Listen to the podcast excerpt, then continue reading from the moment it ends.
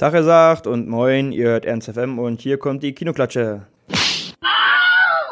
Ich bin im Studio mit dem Trailer-Troll Klaas. Ja, und neben mir steht die alte Teaser-Tante Marchi. Und wenn ihr einen Blick auf den Kalender werft, werdet ihr sehen, dass Februar ist. Und was bedeutet das? Es ist Oscar-Zeit. Genau, und der Film, über den wir heute sprechen werden, der ist ein brandheißer Kandidat dafür. Er ist in acht Kategorien nominiert, darunter natürlich bester Film, bestes Drehbuch, beste Regie. Es geht um The Imitation Game, ein streng geheimes Leben. Mhm, es riecht ja ganz stark nach Oscar. Genau, Oscar. Geh mal duschen. Ja, bevor wir hier die Stimmung mit noch großartigeren Flachwitzen zum Überkochen bringen, wollen wir das wieder ein bisschen runterschrauben, denn dieser Film ist schon ein ernsteres Stück Filmgeschichte. Es ist ein Biopic über Alan Turing. Von dem noch relativ unbekannten äh, Regisseur Morton Tildem oder Tildem. Ja, aber gleich mit einem hervorragenden und auch sehr bekannten Cast. Ja, und angeführt wird dieser Cast natürlich von keinem geringeren und vielleicht dem zukünftigen Oscar-Preisträger Benedict Cumberbatch oder wie einige Kollegen gern sagen, Cumberbatch also Kumba Batsch, so nach dem Motto Kumba. Ja, das ist für ein Thema keine Flachwitze mehr. Ja, der, der musste noch sein. Ich glaube, meine Liste an Flachwitzen ist jetzt langsam leer. Außerdem kennt man Benedict Cumberbatch sicherlich aus der Sherlock-Serie. Jeder, der das gesehen hat, findet ihn da absolut grandios. Und er spielt halt oft diesen strangen Typen. Naja, der, der Schauspieler ist ja auch einfach so von seinem gesamten optischen auch dazu prädestiniert. Er sieht halt ein bisschen ja. strange aus. Ja, erstmal gehen wir weiter im Cast. Wen haben wir da noch, Klaas? Genau, wir haben da Kira Knightley. Sie ist auch für den Oscar nominiert als ja. weibliche Nebendarstellerin. Ja, sie spielt spielt äh, meistens diese Rolle des taffen Mädels, aber die kaufe ich ihr eigentlich nie so ja. richtig ab, muss ich sie hat so ein bisschen, also für mich ist sie auch so ein bisschen so die britische Kristen Stewart.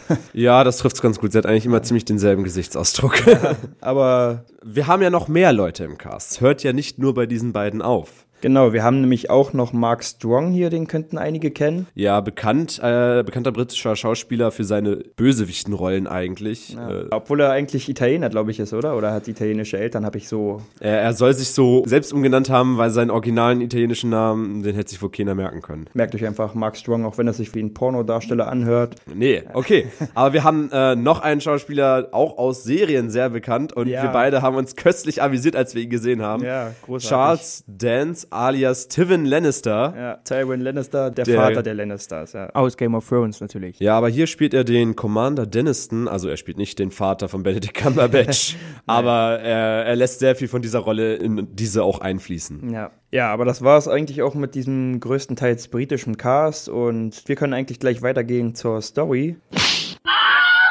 Ja, wie wir es bereits erwähnt hatten, handelt es sich bei diesem Film um einen Biopic, um einen Biopic über Alan Turing. Wenn er euch jetzt nichts sagt, ist das nicht schlimm. Also ich kannte ihn vorher jetzt auch nicht. Jetzt kenne ich ihn und bin von dieser Person ja ziemlich begeistert. Ja, aber wer ist Alan Turing? Er zeigt eigentlich deutliche Anzeichen von Autismus. Also er ist sozial sehr inkompetent und kommt mit seinen Mitmenschen nicht ganz so gut klar. Er versteht sich gut mit Zahlen und sieht sich selbst als Problemlöser. Also er will Probleme lösen und so ist ein Problem der Code, den die Nazis im Zweiten Weltkrieg zur Verschlüsselung ihrer Nachrichten benutzt haben und diesen möchte er mit einer Maschine knacken. Und diese Maschine sollte später der Wegbereiter des heutigen Computers sein. Außerdem ist er homosexuell, was damals nicht nur nicht angesehen war, sondern auch strafbar war und so konzentriert sich dieses Biopic halt auf das streng geheime Leben des Alan Turing. Ja, aber anders als in anderen Filmen, also wir kennen ja Biopics, die haben oft Probleme mit ihrem Handlungsstrang, dass der jetzt nicht unbedingt so spannungsgeladen ist. Das hat man in diesem Film ganz gut gelöst, indem man ihn in drei Handlungsstränge aufgeteilt hat. Genau, wir haben als erstes den Erzähler-Handlungsstrang quasi, in den äh, Alan Turing als Erzähler auftaucht, der es einer Person erzählt, was er denn früher gemacht hat. Dann haben wir halt den Hauptstrang, Turings Zeit äh, während des Zweiten Weltkrieges. Da hat er nämlich als führender Dekodierer und Enkryptiker an der Entschlüsselung des Nazi-Verschlüsselungscodes Enigma gearbeitet. Für die britische Regierung muss man da genau, vielleicht noch. Genau, für die britische Regierung. Und äh, ja, der dritte Handlungsstrang ist seine Zeit äh, im Internat, die halt erklären soll, wie er denn so wurde, wie er dann beim Zweiten Weltkrieg war und wie er dann später auch wurde. Genau, und wir kommen jetzt zu unseren Kritikpunkten.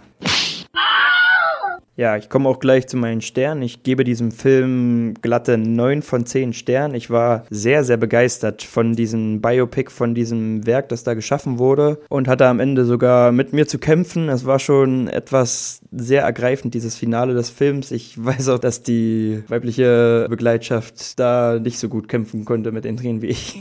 Ach komm, das ich habe dich doch am lautesten schluchzen hören. nee, aber es war schon, ja, da konnte man schon das eine oder andere Taschentuch verbrauchen in diesem Film. Das kann ich gut nachvollziehen auch. Eine männliche Träne. Ja, eine, eine, eine ganz männliche war im Augenwinkel schon zu erkennen, glaube ich. Kurz zu meiner weiteren Begründung. Also, wie gesagt, es handelt sich um ein Biopic und ich bin kein Freund von Biopics. Da gibt es viele, viele Beispiele, was man echt scheiße machen kann. Aber dadurch, dass dieser Film mit einem cleveren Handlungsstrang, mit diesen drei verschiedenen Handlungssträngen aufwartet, kommt keine Langeweile auf. Auf jeden Fall bei mir nicht, obwohl er halt auch recht lang geht. Und gerade auch, weil man die Story nicht kennt. So. Also, ich wusste von Alan Turing vorher nichts von dieser ganzen Geschichte. Von daher war da Spannung gegeben und dieser Film hat eigentlich alles, was ein guter Film braucht und das auch als Biopic. Außerdem habe ich mir sehr positiv notiert, dass die angesprochene Homosexualität von Alan Turing hier viel besser dargestellt wurde als zum Beispiel im Biopic J. Edgar. J. Edgar Hoover mit Leonardo DiCaprio war für mich ganz schlimm, weil dieser ganze Film, es ist eine mega interessante Person mit einem sehr interessanten Leben und sich dieser Film eigentlich nur auf diese Homosexualität spezialisiert hat und das immer als irgendwas Stranges verkauft hat. Und in diesem Film wird es thematisiert und man erfährt erstmal, also war mir gar nicht klar, dass zu dieser Zeit Homosexualität echt noch eine Straftat war. Das kann man sich heute gar nicht mehr vorstellen. Und trotzdem schafft es dieser Film, das als etwas Normales zu verkaufen und dies ganz gut rüberzubringen, dass es gesellschaftlich da nicht so angesehen war, aber trotzdem irgendwie eine ganz normale Sache für Alan Turing war. Und ich habe mir noch aufgeschrieben, natürlich, wenn wir bei Alan Turing sind, sind wir bei Benedict Cumberbatch, dass er das wirklich sehr gut gemacht hat. Also ich habe die anderen Oscar-Anwärter, zum Beispiel Birdman, noch nicht gesehen, aber den Oscar für diese Rolle kann ich mir schon ganz gut vorstellen. Und jetzt kommst du. Ja, ich sehe das äh, ähnlich. Also ich gebe ihm glatte 8 von 10. Ich bin auch kein großer Fan von Biopic. Dieses ist aber ein gutes, ein ziemlich gutes sogar. Ein, laut Moviepilot ist 8,0 ausgezeichnet. Also ja, kommt wieder runter, rastet nicht aus. ich fand das auch sehr gut, was Marci jetzt hier schon angesprochen hatte mit dieser äh, Homosexualität, dass die eher latent, also so eher so, warum ist ja. es so strange, weil er homosexuell ist? Nein, so ja. war es halt nicht. Auch das Szenenbild hat mir sehr gefallen. Es sah alles richtig, richtig gut aus. Also hat mich echt beeindruckt, wie konsequent Stimmt, ja. sie das da auch alles umgesetzt haben. Also von Backsteingebäuden, wie man sich von in der damaligen Zeit da vorstellt und so weiter, alles da. Benedict Cumberbatch Schauspiel ist auch so unglaublich gut in den vielen Stellen. Aber ich habe auch ein paar Kritikpunkte. Genau, und obwohl der Oscar dem Biopic The Imitation Game schon zuwinkt, gucken wir mal, ob an dieser Trophäe vielleicht doch nicht alles Gold ist, was da glänzt. Der Film bekommt von mir zwei Klatschen, eine gesamte und zwei halbe. Für Kira Knightley, ich mag sie einfach nicht. Es tut mir leid. Für mich hat ja. sie nicht so wirklich, also diesen Film auch wieder hat sie nicht so richtig reingepasst in das Ganze. Das, das ist schon sehr hart, fand ich. Also ich war zufrieden in dem Film mit ihr. Sie, sie hat wieder teilweise, phasenweise sehr emotionslos gespielt, was, ja, du hattest schon mal gesagt, sie ist so die britische Kirsten Stewart. Das, das trifft's halt einfach und ähm, ich mag sie halt nicht so. Sie passt für mich nicht in solche Filme so richtig rein. Das ist halt die, die große Klatsche in Anführungsstrichen. Die zweite, also die halbe Klatsche, äh, ist für das komische Auf und Ab am Ende, was äh, jetzt so die, die, die Gesamtresonanz betrifft. Ja, wir spoilern schon so ein bisschen eigentlich. Oder? Naja, dass der zweite Weltkrieg zu Ende ist, weiß ja, ja jeder. Ja, stimmt, ja. also seine Leistung wird halt sehr hoch angesetzt erst. So äh, Turing sagt quasi im Monolog, den er noch führt, so es hätte kein Stalingrad ohne ihn gegeben, kein D-Day etc. pp. Und dann kommt so unten eingeblendet als Text dann noch so ganz zum Schluss so und so viel hat das wirklich gemacht und der Krieg wurde um zwei Jahre verkürzt und so. Also, dass es wichtig war, aber dass es jetzt nicht das Entscheidendste in diesem verdammten Krieg war. Nee, also in dem Punkt kann ich, kann ich dir nicht recht geben. Also ich fand, es wurde schon ganz gut dargestellt, was es geschafft hat und was es halt nicht geschafft hat. Ja, also es, die Problematik wird ja im Film thematisiert. Also ich kann, ich, ich fand es auf der einen Seite halt gut, weil so wurde nochmal ganz klar gesagt, so war es wirklich, so und so viel hat das wirklich gemacht, aber das ist halt nur so ein Nebensatz, das fand ich ein bisschen ja. unschön. Ja, und meine zweite halbe Klatsche, die bekommt eigentlich dieser, dieser schlechte schlechte, also wie ich finde, schlechte deutsche Nebentitel. Und zwar stellvertretend für alle schlechten deutschen Titel von amerikanischen Filmen. Sowas nervt mich einfach, wenn die Deutschen nicht davon ausgehen, dass, äh, dass man einen englischsprachigen Titel lesen kann ja. und deswegen irgendwas dazufügen. Wir sollten jetzt vielleicht nochmal sagen, der Untertitel ist ein streng geheimes Leben. Das ist jetzt nicht der schlechteste. Ja. Es gibt schlimmere, aber das ist jetzt stellvertretend mal. Ja, ist mir, ist mir nicht, also darüber habe ich mir überhaupt keinen Plan gemacht, aber, aber ja, okay.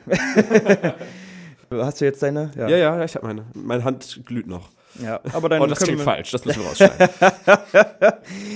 das müssen wir rausschneiden. Das schneiden wir raus. Okay, ja. Das will ich nicht hören, Martin. Ja, Ja, okay. Ohne ja, Scheiß. nee, nee, ja, ist okay.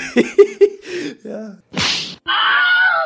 Ja, okay, dann komme ich noch zu meinen Klatschen, beziehungsweise ja, ich habe mir nur eine Klatsche notiert und die spielt darauf ab, was ich im Vorfeld schon auch so ein bisschen gelesen habe und was sich so ein bisschen bestätigt, auch wenn es ein nicht greifbarer Punkt ist, denn dieser Film, ja, er ist gemacht worden, um Oscars abzustauben und das wird viel bemängelt, dass wirklich alles von vornherein nach Oscar trieft, sodass dieser Film wirklich darauf aus ist, die Psychologie des Oscars verstanden zu haben und diese nach allen Regeln der Kunst auszunutzen und das ist mir auch aufgefallen und daran habe ich mich so ein bisschen gestört. Ja, das ist eine kleine Klatsche, weil ich muss irgendwas sagen.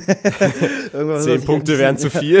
was, was ich an diesem Film schlecht fand und das ist es dann doch am ehesten. Also abschließend lässt sich sagen, dass wir beide sehr begeistert sind von diesem Film und sehr begeistert waren. Also eine klare Kinoempfehlung noch für euch. Guckt ihn euch an. Ja, und wenn ihr könnt, auch unbedingt im O-Ton. Also, ja. Und dann werden wir ja sehen, was passiert, wenn es am 22. Februar wieder heißt. and the Oscar goes to. Immer krieg ich die Klatsche.